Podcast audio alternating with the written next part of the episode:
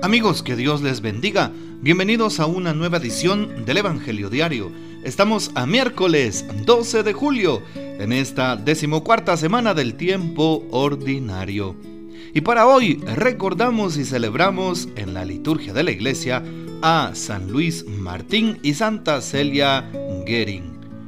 Eran un matrimonio cristiano, padres de nueve hijos, cuatro de los cuales murieron prematuramente entre las otras cinco hijas, Santa Teresita del Niño Jesús. Ambos llevaron una intensa vida espiritual, asistían a misa diaria, oraban en forma personal y comunitaria, se confesaban con frecuencia y participaban en las actividades parroquiales. Canonizados el 18 de octubre del año 2015 por el Papa Francisco.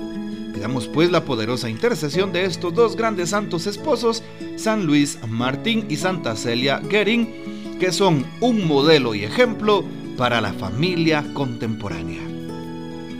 Para hoy tomamos el texto bíblico del Evangelio según San Mateo, capítulo 10, versículos del 1 al 7.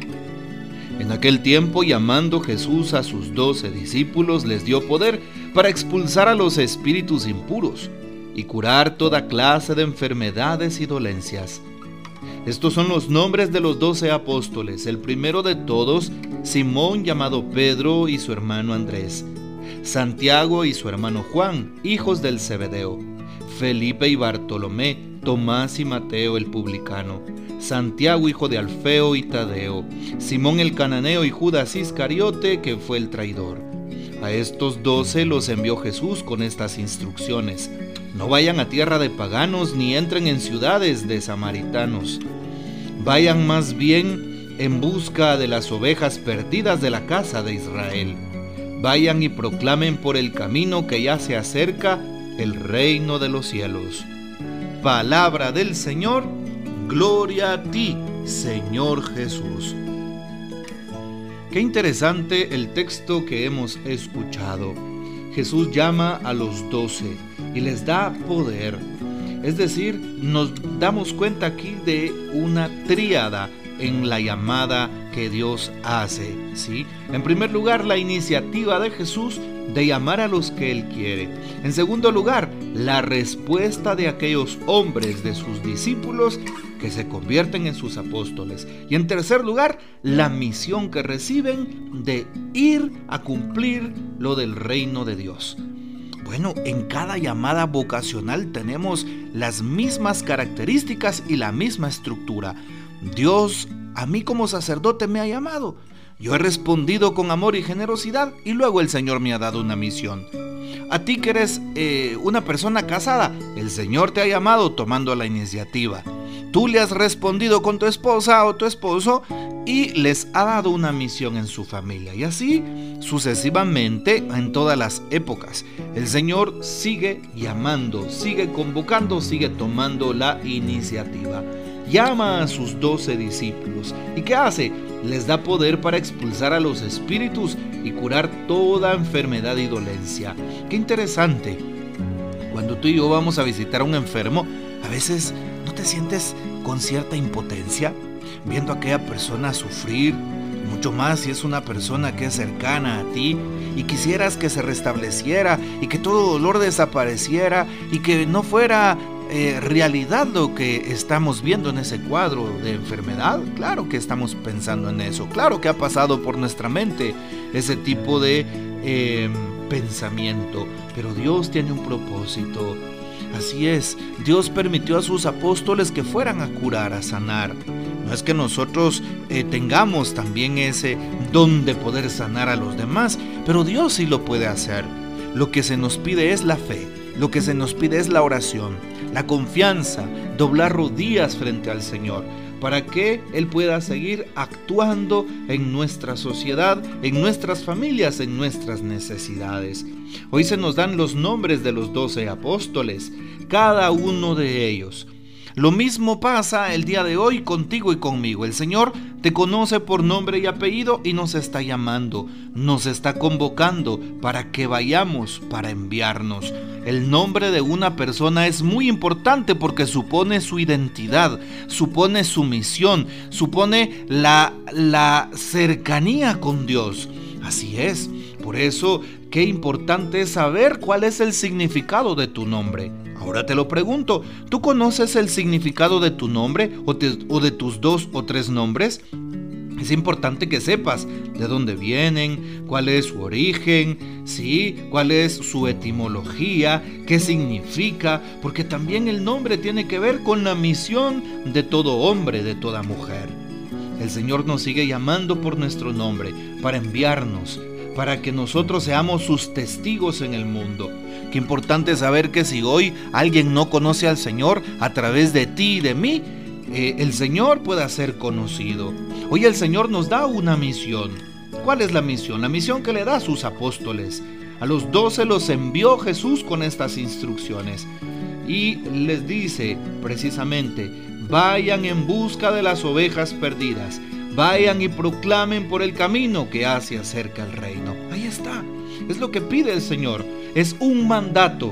Vayan y proclamen. No es si queremos, no es si tenemos tiempo, no es si nos gusta, no, es porque Él lo ha pedido, es un mandato.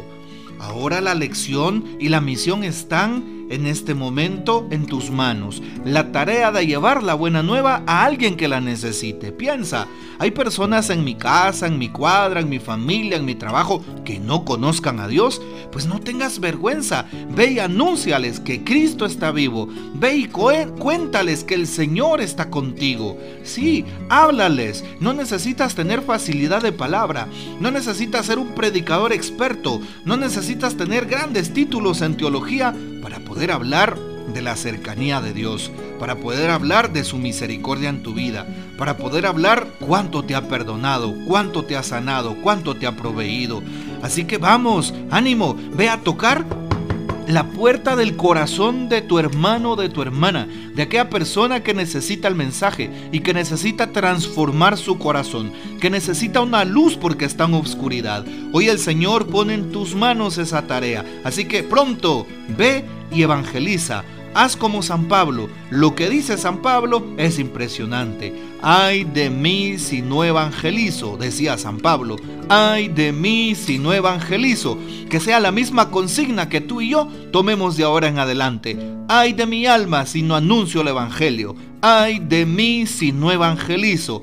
Que mi corazón palpite al ritmo del corazón de Cristo, al ritmo del amor, para llevar el mensaje a los demás ay de mí si no evangelizo.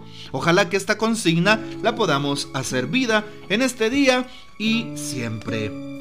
Hoy también, en torno a eso, el segundo sínodo arquidiocesano de esta arquidiócesis de Santiago está volteado a poder llevar la buena nueva a tantos corazones que no conocen a Dios. ¿Qué dice el Papa el día de hoy? Proclamen que ya se acerca el reino de los cielos. El ministerio de Jesús consiste en proclamar e instaurar el reino de los cielos, pero él sabe que no puede hacerlo solo, pues en un relato anterior ha reconocido que la cosecha es mucha y los obreros pocos. Por eso, el Evangelio de hoy nos habla de la institución de los doce apóstoles, compañeros y discípulos que lo ayudarán en esta misión. Más allá de los nombres, lo que llama la atención son los dos verbos que acompañan este envío, expulsar y curar expulsar demonios y curar cualquier enfermedad. Este es el poder que Jesús les ha conferido, pues el reino de los cielos es eso, es un mundo libre del mal, en cualquiera de sus formas, libre de dolencias y enfermedades. Este es el contenido del Evangelio que se ha proclamado y ha llegado hasta nosotros hoy.